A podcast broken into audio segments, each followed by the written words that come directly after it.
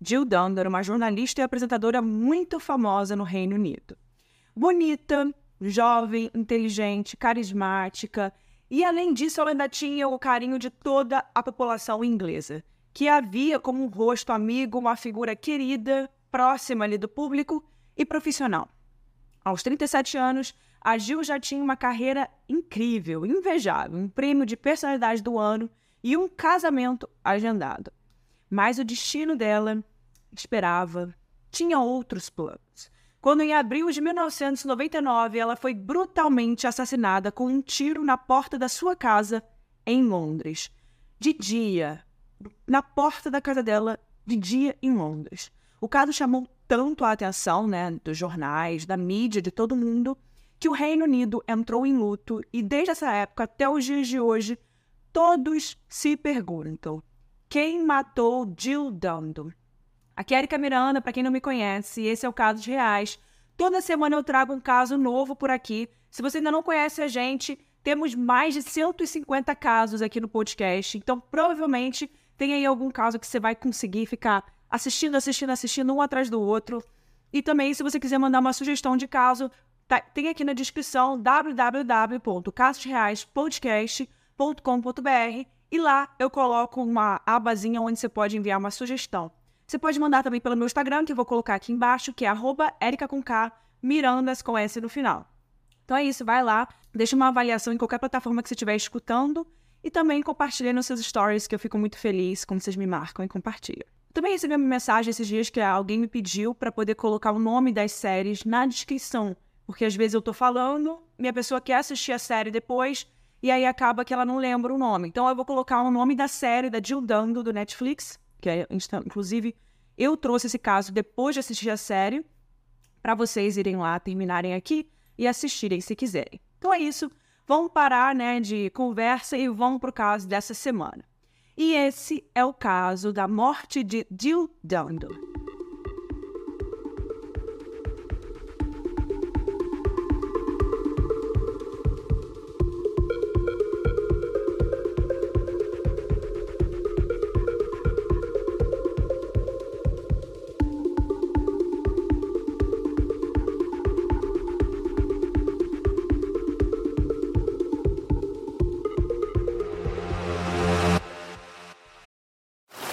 Now on Netflix. Inspired by the unbelievable true story of a fake hitman comes the new movie, Hitman, from Academy Award nominee Richard Linklater. At 96% certified fresh on Rotten Tomatoes, critics are calling Hitman a smart, sexy crime thriller with surprises at every turn.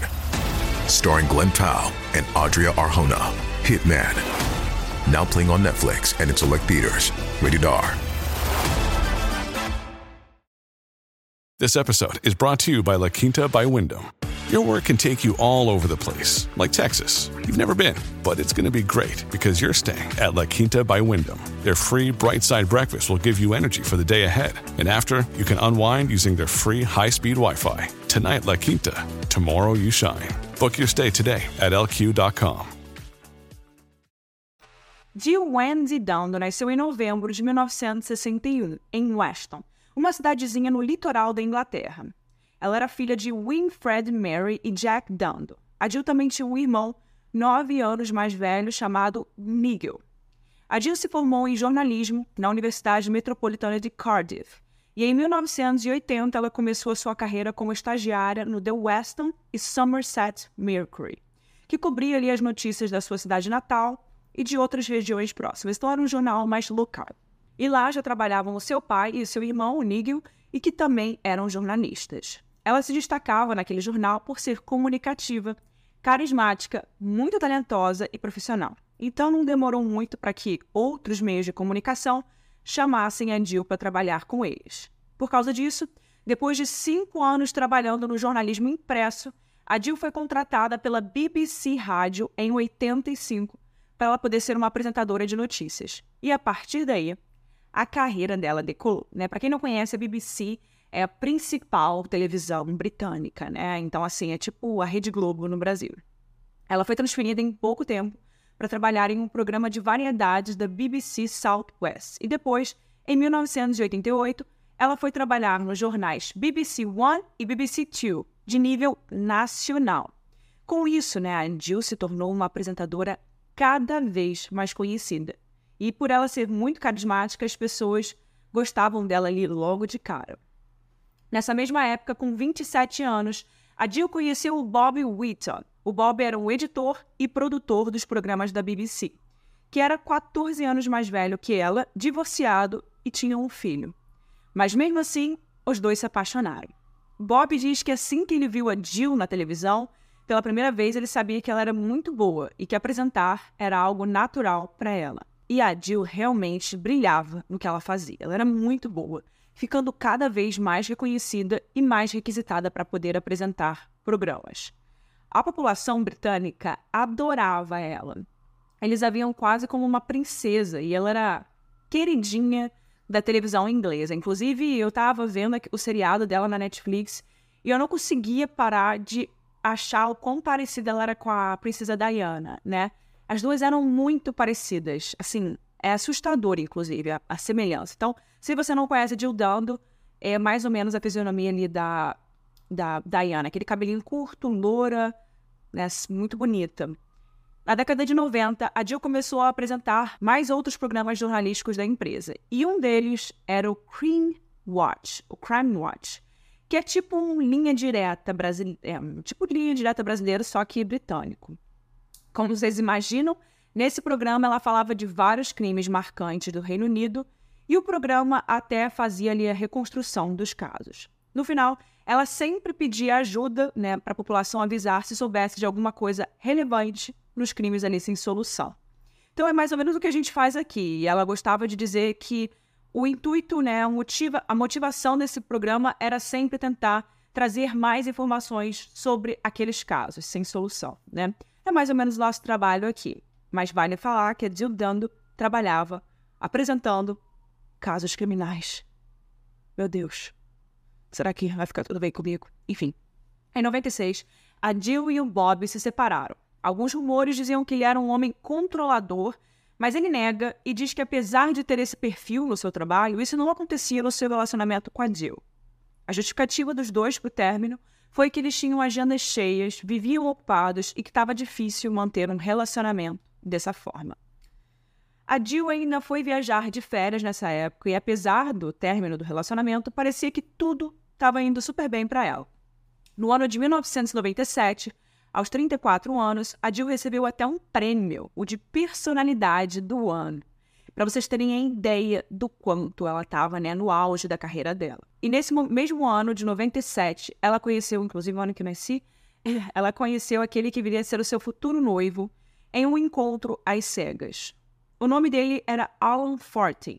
Ele era dois anos mais velho do que a Jill e trabalhava como médico cirurgião. Os dois se apaixonaram e começaram a namorar ainda naquele ano até ficarem noivos, em fevereiro de 1999. A Jill, naquela época, morava sozinha em uma casa que ela tinha comprado na Avenida Gowan, no lado oeste de Londres. A família dela, inclusive, não queria que ela tivesse comprado aquela casa, já que ela era uma figura pública, né, ligada a investigações e por conta do programa de crimes que ela apresentava. De acordo com a prima dela, a Judith, a Jill era muito ingênua quando se tratava da própria segurança. Enfim, parecia que era uma rua é, um pouco movimentada, mais conhecida, não era tão privada, né? Enfim. Em uma entrevista antiga que aparece no documentário da Netflix, né, como eu falei para vocês, o documentário que a gente assistiu e aí a gente trouxe o caso, o documentário se chamou Assassinato de Jill Dundon. A Jill, ela fala nas entrevistas antigas que aqueles crimes brutais que ela comentava no Crime Watch eram muito raros e que as chances de que aquele tipo, né, aquele crime acontecesse com ela ou com alguém próximo dela eram mínimas. Mas será que eram mesmo? Enfim, porque as pessoas questionavam ela assim: ah, mas é, é pra gente ficar assustado com essas histórias que você conta? Você não fica assustada com essas histórias? Ela respondia que, na verdade, aquelas histórias eram muito raras de acontecerem. Então, é, enfim, aquilo não, não era uma coisa assim tão fácil de acontecer. Instinct, né? Ao ficar noiva do Alan, a Jill começou o processo de colocar a sua casa à venda, enquanto ela passava a maior parte do tempo na casa do noivo, que em breve seria marido, né? O noivado deles era uma super notícia na Inglaterra e o casamento estava previsto para acontecer em setembro daquele mesmo ano. Mas ele, infelizmente, não aconteceria. Na manhã do dia 26 de abril de 99, a Jill saiu da casa do noivo e dirigiu por algumas lojas para poder fazer algumas cópias de documentos do trabalho. E no final, ela resolveu passar na sua antiga casa de solteira, na Avenida Goa, né, onde ela estava vendendo. Ela precisava ir até lá a pedido do seu agente, o John Roseman, para poder buscar alguns papéis. Mas, gente, a Jill nunca chegou a entrar em casa aquele dia. Às 11h46 da manhã, a polícia recebeu um chamado de Ellen Double. Ellen era vizinha e amiga de Jill e ela ligou desesperada para a polícia, falando que encontrou a Jill caída e deitada numa poça de sangue em frente à porta de entrada da sua casa. Hello, ambulance. I'm walking along Gowan Avenue. It looks like um, there's somebody collapsed. Um, confidentially, it looks like it's Jill Dando, and she's collapsed in her door. Ela estava dizendo para a emergência que a Jill tinha sangue escorrendo pelo nariz, boca e ouvidos e que não parecia estar viva. Na hora, a Ellen até mesmo achou que a Jill tinha sido esfaqueada pela quantidade de sangue ao redor dela. Isso até chegou a ser noticiado pela mídia, mas depois acabou sendo desmentido. O socorro chegou muito rápido, levou o corpo de Jill para o hospital, mas já era tarde demais. Ela já chegou no hospital sem vida e foi declarada morta a uma hora e três da tarde. No fim, a causa da morte não foi esfaqueamento, e sim um tiro dado de perto, uma única bala por trás da sua cabeça. Além disso, a autópsia do corpo da Jill revelou um pequeno detalhe sobre a sua morte. Ela tinha uma marca recente no seu antebraço direito, que mostrava que ela podia ter sido forçada por esse braço até se deixar no chão para poder darem um tiro ali nela no chão. E é claro que a comoção foi muito grande na Inglaterra, porque a Jill era muito querida, generosa e, enfim, carismática, então a perda dela foi até muito comparada com a perda da princesa Diana. Na BBC, inclusive, o clima foi super pesado quando a apresentadora Jane Bond, amiga de Jill, precisou dar a notícia de que ela tinha falecido. Imagina, né? Sua colega de, de trabalho, né, jornalista, que apresenta o programa com você, faleceu. Num caso criminal, que ninguém sabe de fato o que aconteceu, de um jeito tão brutal. Né? Imagina que ela era uma apresentadora também de crimes. Mas afinal, como alguém tão querida por uma nação iria morrer dessa forma tão brutal? Quem faria isso com Jill Dando? E essa era uma resposta que não só a polícia, mas o país todo queria. A vizinha de Jill e mais algumas outras testemunhas na rua disseram ter visto duas coisas estranhas perto da hora da morte. A primeira foi um homem correndo na rua que parecia cansado de tanto correr. Ele era branco, usava um sobretudo preto e parecia ter uns 40 anos. Os vizinhos da Jill também notaram um carro, um Range Rover azul desconhecido, rodando pela área. E uma coisa muito curiosa era que nenhum dos vizinhos da Jill disse ter escutado algo parecido com um tiro. No máximo, alguns disseram que ouviram um grito. Por isso que a Ellen, quando ela viu o corpo, até ela achou que fosse algum ferimento por faca, porque ela não escutou tiros. Essas poucas pistas foram um ponto de partida para uma investigação da polícia de Londres, a Scotland Yard. Mas alguns deles, como o líder da investigação, o Hamish Campbell, já criavam ali as suas teorias. O crime parecia ter sido muito calculado, já que aconteceu num curto tempo em que a Jill desceu do seu carro e andou até a entrada de sua casa. O homem que a atacou teria se aproximado em silêncio, sem que ela percebesse, e depois do ataque teria desaparecido. E o fato também de ninguém ter escutado o tiro significava que a arma teria um silenciador, que é muito raro e limitado a profissionais, ainda mais naquela época, né? Sobre as pistas no local do crime, a polícia só tinha uma cápsula de bala, que foi levada para análise, e um pouquinho de pólvora que podiam ser usados para determinar aquela arma. Já o carro foi investigado pela polícia, que levantou compradores daquele modelo, mas isso não levou a nada. O carro ali que foi visto na cena, né? Por estatística, a maioria das vítimas de homicídio é morta por alguém que elas conheciam. E como aquele era um crime muito brutal, que parecia planejado, os detetives seguiram essa linha de investigação. O ex-namorado de Jill, o Bob Whitton, foi interrogado e a polícia começou a investigar mais detalhes sobre o antigo relacionamento dos dois. E nisso, aqueles rumores de que ele era um cara controlador voltaram à tona e a polícia pediu para analisar os registros telefônicos e bancários de, Rob, de Bob. Lá eles encontraram uma transferência um pouco antiga de 35 mil dólares da Jill para o Bob. E isso fez com que ele se tornasse um suspeito, já que, ela, já que ele estaria devendo dinheiro para Jill quando ela faleceu. Mas essas suspeitas da polícia não duraram muito tempo, porque logo o Bob explicou que, na verdade, aquele dinheiro tinha sido um presente da Jill, da época em que eles estavam juntos, para que ele comprasse uma casa. E como não tinha mais nada que o ligasse ao caso, o Bob acabou sendo descartado como suspeito. Ainda pensando em pessoas próximas da Jill, uma grande dúvida da polícia era como o assassino sabia que a Jill estaria na casa dela, naquele momento, naquele dia, naquela hora, sabe? Enfim, já que ela estava vendendo a casa e passava a maior parte do tempo na casa do noivo, o Alan. As possibilidades eram de que ou alguém estaria vigiando e seguindo a Jill, ou então alguém para ela teria contado onde estaria, né, onde ela estaria naquela manhã.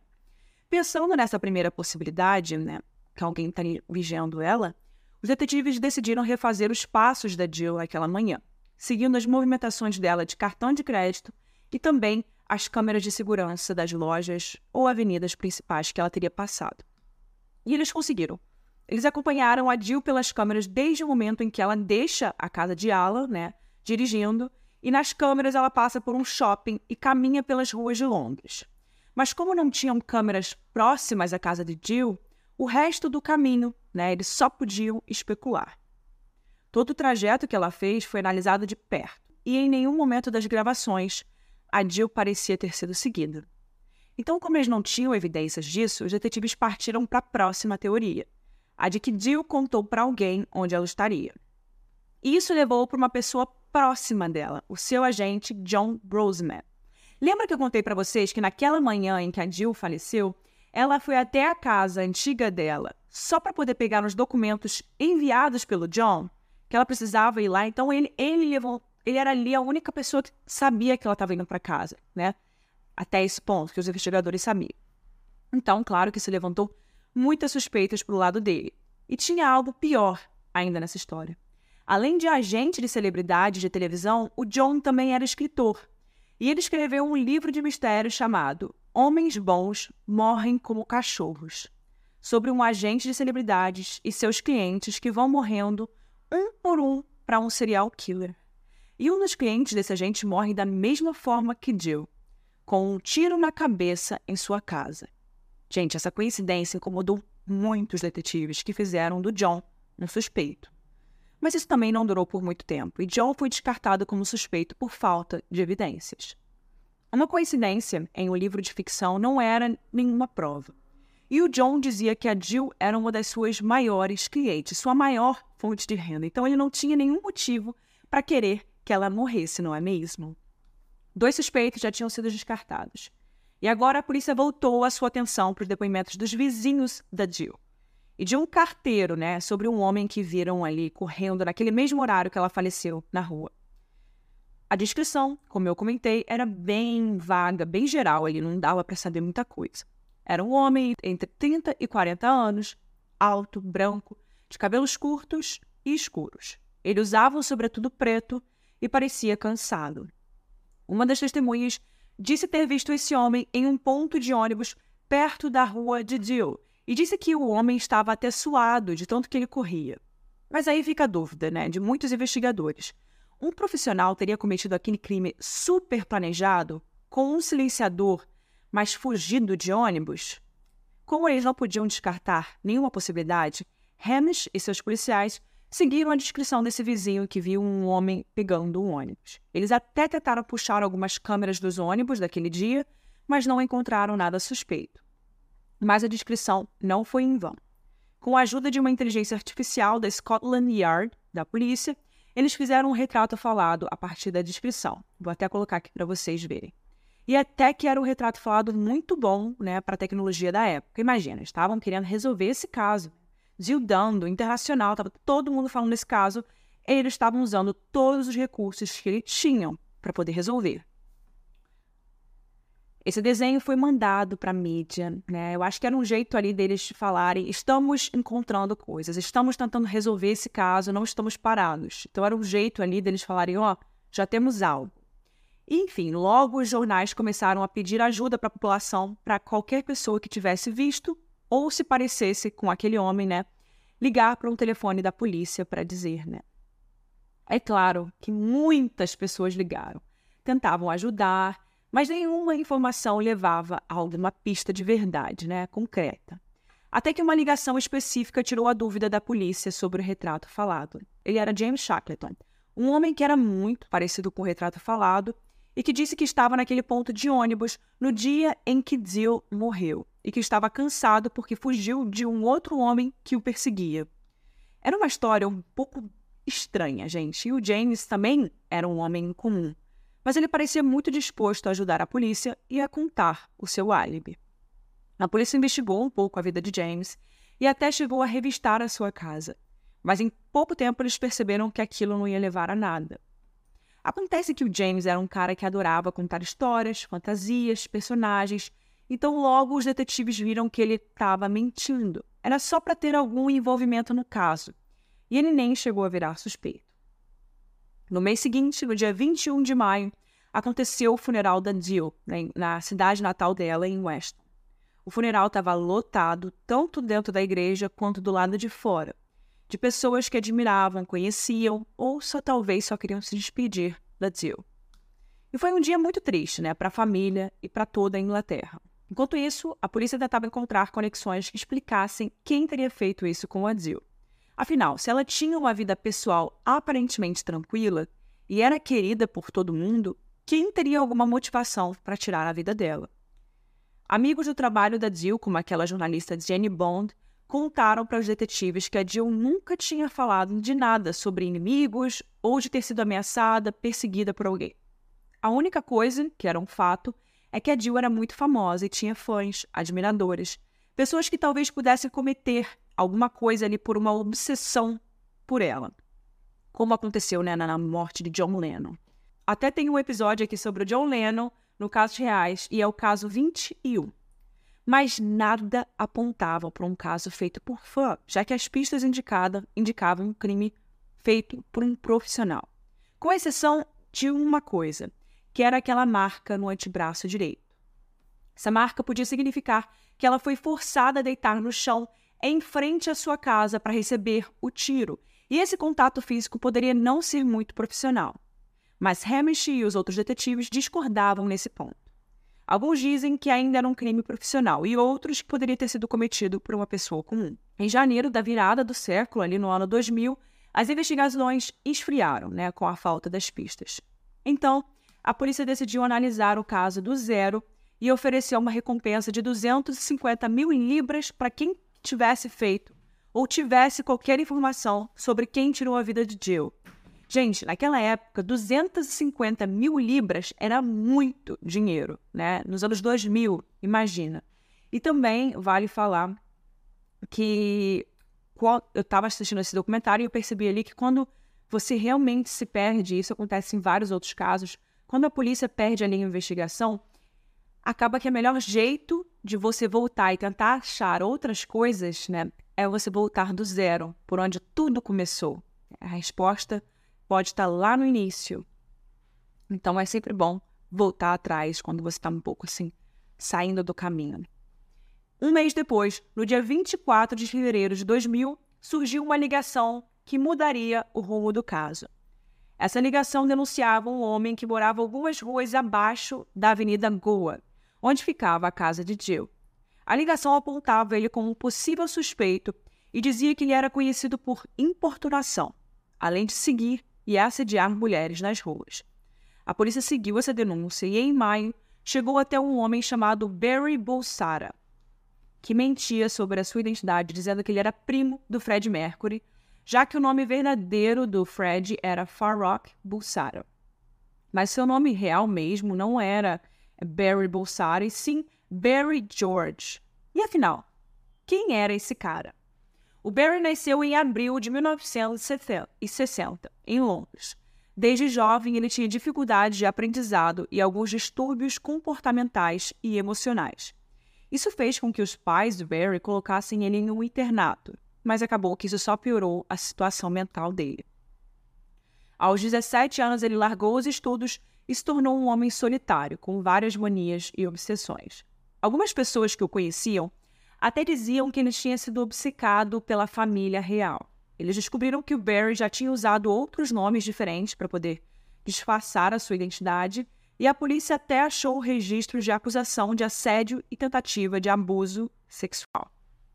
Ele também tinha uma acusação de agressão e a vítima teria sido a sua ex-esposa, de quem ele tinha se separado em 1990. A polícia levou Barry até a delegacia e o interrogou sobre o quanto ele conhecia a Jill e sobre o que ele tinha feito na manhã daquele dia, mas o Barry dava respostas vagas, inconclusivas. Ele até tinha um álibi, mas era um álibi suspeito. Nos registros do Barry de telefone e também quando a polícia foi checar os seus álibis em loja, descobriram que ele tinha ligado e até voltado pessoalmente nesses lugares para poder falar, abre aspas, ei, no dia 26 de abril eu estava aqui mesmo, né? Fecha aspas. Então, tipo, ele estava ali checando se as pessoas se lembravam que ele estava lá, né? meio que forçando, né, reforçando os seus álibis. É um pouco estranho. Imagina, você foi num lugar naquele dia que aconteceu o crime da Jill Dog, você vai lá e perguntar: "Oi, eu estava aqui mesmo naquele dia?" Tipo, muito estranho. E só isso já foi super suspeito para a polícia e fez com que ele ficasse em vigilância por 24 horas. Mas calma, tinha mais aí. A polícia conseguiu um mandado para poder entrar na casa dele. E quando eles chegaram lá, encontraram um lugar, gente, muito caótico. Roupas e objetos espalhados pelo chão, tudo muito sujo, bagunçado, parecia assim acumulador, aqueles programas dos acumuladores que tem no Discover Home and Health. Adoro aqueles programas, eu fico assistindo, acho bizarro. E era muita coisa. Normalmente são pessoas que realmente, quando tem a casa é, acumulada, com muita coisa ou bagunçada, são pessoas que têm algum tipo de distúrbio mental ou estão passando por alguma situação de depressão, enfim. E mesmo assim, nessa bagunça, eles acabaram achando algumas coisas úteis para a investigação, que eram um rolo de filmes fotográficos, um sobretudo preto parecido com o que as testemunhas disseram ter visto, e revistas com Dando na capa, e revistas também sobre armas. As coisas ali estavam muito feias para Barry, que naquela altura insistia que não cometeu o crime e que não sabia quem era Jill, de acordo com ele. A polícia revelou as fotos que tinham naquele filme que eles encontraram. E tinham muitas fotos de mulheres andando pela rua. Era tipo um stalker. Ele tirava foto das mulheres assim na rua, é, elas não estavam vendo que elas foram fotografadas. Enfim. A polícia também encontrou uma foto do Barry em que ele parecia encapuzado, segurando uma arma, que inclusive era uma arma muito parecida com a que a polícia achava que foi usada para matar Jill. E sobre essa foto, o Barry dizia que não era ele naquela foto. E se vocês acham que não tem como piorar, piora sim, tá? O sobretudo achado na casa do Barry foi levado para análise de legistas e revelou que tinha um pequeno resquício de pólvora. Várias provas circunstanciais apontavam para o Barry e isso fez com que no dia 25 de maio ele fosse preso pela suspeita de assassinato de Jill Dund, 13 meses depois do início das investigações. A irmã de Barry, chamada Michelle, ficou muito indignada com a prisão dele. Ela morava na Irlanda e foi até Londres para poder apoiar o irmão. A Michelle dizia que ele jamais teria feito algo daquele tipo. O julgamento de Barry começou em maio de 2001. A sua defesa dizia que a polícia não tinha reais evidências que ligassem Barry a Jill ou à cena do crime e que o resquício de pólvora não provava nada. Só indicava que em algum momento aquele casaco teve contato com o material. Inclusive, eu estava pensando nisso, gente, quando eu estava assistindo essa série, pesquisando sobre esse caso. Eu pensei, eu compro muita roupa vintage, muita roupa second hand, que, enfim, roupa usada. Eu adoro comprar roupa usada. Imagina se um dia eu compro um casaco, né? Não lavo aquele casaco antes de usar, encontram algo do tipo. Eu fiquei pensando nisso, às vezes o casaco era, foi usado por alguém, ele comprou de algum outro lugar. Enfim, só uma ideia aqui minha. E sua defesa ainda trouxe uma nova perspectiva para o caso, a de que Jill teria sido morta por mandantes do governo da Sérvia. E calma, por mais mirabolante que isso pareça, tem sim uma explicação, tá? A Jill apresentava Crime Watch e alguns meses antes da sua morte, ela tinha falado sobre um conflito entre os países da OTAN e a Sérvia, em um dos episódios do programa. Nele, ela fazia um apelo para os refugiados né, durante a guerra, e como ela era um rosto conhecido na mídia inglesa, quase uma representante da mídia no país, né, falando sobre isso, isso poderia ter feito dela um possível alvo. A defesa do George também usou as evidências de um crime profissional para tentar tirar a culpa do seu cliente e trouxe registros médicos que mostravam que o Barry tinha transtornos psicológicos, como a síndrome de Asperger, transtorno de déficit de atenção e hiperatividade, transtorno de personalidade antissocial e até paranoia. Tudo isso indicava que ele não estava apto a responder aos interrogatórios da polícia e que aquele julgamento não seria adequado. Mas nada daquilo teve sucesso. O Barry foi à júri popular e 10 de 11 pessoas o declararam culpado. Mesmo sem evidências concretas, dois meses depois do início do julgamento, no dia 2 de julho de 2001, o Barry foi condenado à prisão perpétua pelo homicídio de Jill Dunn. A família do Barry não aceitou o veredito e continuou procurando por formas de inocentá-lo. Michelle, a irmã do Barry, até chegou a contratar um advogado muito famoso chamado Michael Mansfield para questionar a decisão do júri. O advogado Michael deu entrevistas no documentário da Netflix sobre a Jill. E ele dizia sempre que ele acreditou que Barry era realmente inocente do crime e que ele teria virado ali um bode expiatório. Para ele, o crime teria sido cometido por um profissional, alguém que teria esperado a Jill chegar em casa e agido de forma muito rápida, assim, muito bem feita. De acordo com ele, o Barry não teria capacidade mental e, emocional de planejar algo tão bem elaborado. A família do Barry pediu uma revisão do caso em 2002 e continuou procurando quem pudesse ajudar a inocentar Barry. Em 2006, a Michelle, irmã dele, ainda foi atrás de um jornalista investigativo dos Estados Unidos, chamado Rafael Howe. O Rafael já tinha sido preso injustamente, né? E aí ele, ele era uma pessoa que ele corria muito atrás da justiça para as pessoas que ele acreditava que tinham sido presas injustamente porque ele sofreu isso, né? Então ele era meio que um jornalista ativista dessa causa. É, ele tentava encontrar casos e tentar ajudar as pessoas. Então, ele escutou a Michelle e foi atrás de especialistas americanos em balística e encontrou evidências de que o resquício de pólvora sozinho não poderia ser usado para incriminar uma pessoa. Né, que era muito pouco, aquilo não era real, sabe? Não era algo é, muito concreto para poder botar uma pessoa numa prisão perpétua. E foi assim que, em 2007, Barry passou por um novo julgamento e, de acordo com a BBC, os jurados concluíram que os resíduos de pólvora teriam vindo de uma arma que não pertencia ao réu. Com isso, Barry George foi inocentado e saiu da prisão em 2008. Ele ainda diz em entrevistas que reconheceu seus comportamentos problemáticos com mulheres na época, que sabe que aquilo né, acabou o levando para trás das, das grades e que ele se arrepende. Então, acabou que ele ficou ali preso por oito anos. E, enfim, conseguiu sair da prisão, conseguiu ser inocentado. Afinal, depois desse tempo todo, quem matou Jill Dunn? Isso até talvez deu um encerramento às suspeitas de Barry, mas não a pergunta que continua nas nossas mentes, né? Afinal, quem tirou a vida dela?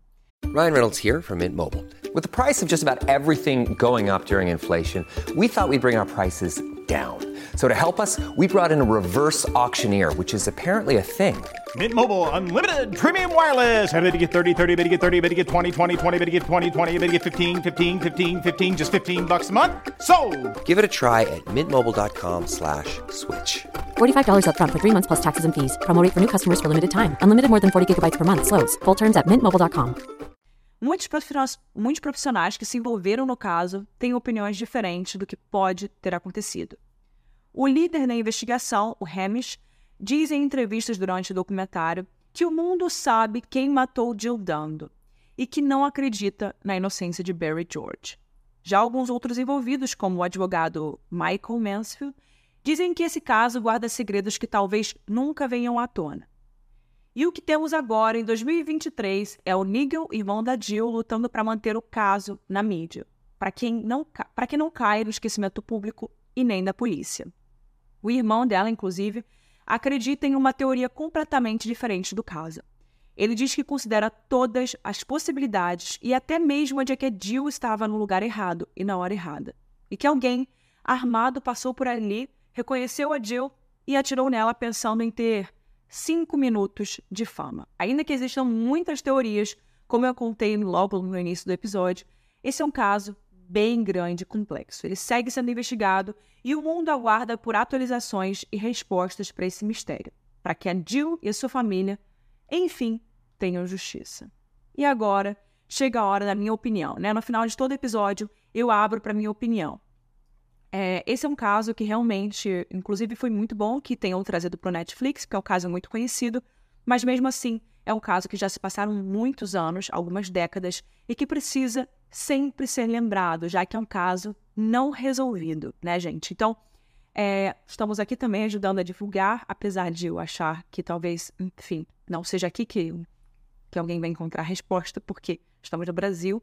Porém, não custa nada a gente trazer esse caso à tona, compartilhar e tentar fazer com que mais pessoas conheçam essa história, que talvez com a evolução das tecnologias, das investigações, né, que, enfim, dos anos final dos anos 90, início dos anos 2000, para hoje, a tecnologia já mudou muito, avançou muito. Então, pode ser sim que, por exemplo, aquela bala lá que eles encontraram é, possa ter alguma coisa é, que a gente consiga hoje detectar. Eu acredito muito na, na teoria de que tenha sido por causa dela fazer um programa de crime. A gente, às vezes, não, não tem noção do quanto a gente se expõe falando desses casos e que, às vezes, pode não ter nada a ver com a relação da Sérvia, tá? possa ter a ver com outra relação de um outro crime. É, muitas pessoas falam que, enfim, era um jeito. Teve, um, teve uma jornalista nesse caso da Sérvia que também falou sobre o caso e que tinha sido morta do mesmo jeito que a Jill foi morta alguns dias antes. Talvez isso poderia ter alguma ligação com o caso dela. Enfim, eu acho que por ser jornalista, naquela época, televisão era o principal meio de comunicação, né? Assim, todo mundo se informava, todo mundo assistia TV. Então ela tinha um rosto muito na frente mesmo. Isso sempre causa várias coisas, né?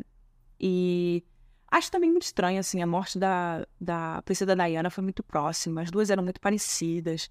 É, inclusive, tão amadas quanto. Acho um pouco estranho. Não sei o que vocês acham aí nessa teoria. É, eu acho que realmente era... De fato, não tem nada a ver com o Barry. Enfim, inclusive com pena dele por ele ter pedido, perdido aqueles dias aqueles anos, né, dias não, aqueles anos da vida dele dentro da prisão por um caso que ele não, que ele não cometeu e que, que ele tenha feito o caso da... que ele tenha tirado a vida da Jill, gente, não tinha nada para poder botar ele na prisão perpétua ou para fazer ele ser preso tão injustamente, né? Porque, de fato, ter um resquício de pólvora não quer dizer nada. Ser um stalker não quer dizer nada. Tipo, ele só tirava foto das mulheres nas ruas. Se alguém algum dia aparecesse dizendo que ele realmente tentou pegar alguma mulher e tentou tirar a vida dela, se soubesse de alguns casos desse tipo, eu acho que aí fotos que mostrassem ele com coisas suspeitas, de algo relacionado à morte, aí sim eu diria que, enfim, ele teria algo a ver com isso. Também não acho, pelo que parece ali da questão mental dele, não parece uma pessoa que realmente teria conseguido fazer um crime e ainda conseguido ser inocentado desse crime, né? É, eu acho que realmente não foi ele. Inclusive, uma das pessoas ali entrevistadas né, no, no o agente da Bill, o agente da Jill fala que se alguém acredita que o Barry foi quem cometeu esse crime, essa pessoa é louca. E o principal, né, o principal investigador, ele sempre fala que é o Barry. Inclusive, eu acho que ele acabou ferrando um pouco com a investigação ali, porque ele se focou, ele focou muito no Barry e esqueceu todo o resto. Eu acho que ele queria realmente solucionar o caso logo, e essa era a única pessoa que eles tinham de verdade. Então eu acho que ele foi é, muito enviesado ali, ele, ele não, não se abriu para todas as possibilidades. Ele pegou o Barry, ficou no Barry e até hoje ele acredita que foi ele. Então eu acho que essa investigação, eles pecaram muito nisso. Eles não foram bons nessa investigação, porque, enfim, eu acho que se eles fossem bons, o caso teria sido resolvido. Por exemplo, teve as imagens da, do ônibus que eles atrasaram muito para pegar e aí isso comprometeu, enfim, várias coisas ali que eles poderiam ter feito de uma forma mais profissional. Essa é a minha opinião, agora eu quero saber a sua. Você deixa aqui embaixo, em qualquer lugar que você estiver escutando ou vendo, você consegue deixar sua, seu comentário, a sua opinião sobre esse caso. Agora vamos para a opinião da Mari, a roteirista aqui do caso. Vamos ver o que ela acha sobre esse caso. Oi, gente, eu sou a Mari, roteirista aqui do Casos Reais, e eu vim dar a minha opinião sobre o caso da Jill Dando. Cara, esses casos de figuras públicas, eles são super marcantes, né? E a Jill era uma pessoa mega querida na Inglaterra, então é óbvio que é um caso muito comovente. O caso dela até foi muito comparado com o da princesa Diana, em nível de comoção nacional e tal, as pessoas até diziam que a Jill também era tratada como uma princesa, de tanto que as pessoas gostavam dela na Inglaterra, né? Isso é bastante citado no documentário O Assassinato de Jill Dando, que eu usei bastante como base para o roteiro também. E uma coisa que a gente vê muito nesses casos, como o da Jill e da Diana, é que existe uma pressão muito forte da mídia e do público no geral para que os casos sejam encerrados, né, concluídos logo, porque as pessoas querem saber o que aconteceu, né? Era uma pessoa que todo mundo conhecia. E nesse caso existia uma pressão de todos os lados, né, para que o caso fosse solucionado. Então, isso pode prejudicar também algumas, alguns pontos na justiça, né. Apesar de terem existido pessoas suspeitas, nunca tiveram evidências físicas, né, evidências concretas que ligassem alguém à cena do crime ou ligassem alguém de alguma forma a Jill. Então, eu acho que é um pouco polêmico, assim, essa forma como foi conduzida a investigação. É, enfim, levou um cara à prisão sem, sem evidências concretas. É, esse foi um crime super brutal, super complexo. Ao meu ver, ele é um crime muito calculado. E eu creio que por isso tenha tão poucas pistas, assim, e a polícia não tenha encontrado evidências que levassem a alguém culpado de fato. Eu acho que, infelizmente, esse é um caso que ainda vai guardar muitos segredos, ainda que eu quisesse muito que a polícia descobrisse o culpado para trazer justiça para Jill. Então é isso, pessoal. Acabamos por aqui. Vejo vocês na próxima quarta-feira com mais um caso no Casos Reais. E se você chegou até aqui, por favor, não deixe de compartilhar nas suas redes sociais favoritas que você está escutando, para que outras pessoas escutem Casos Reais. Tchau, pessoal. Vejo vocês semana que vem, hein?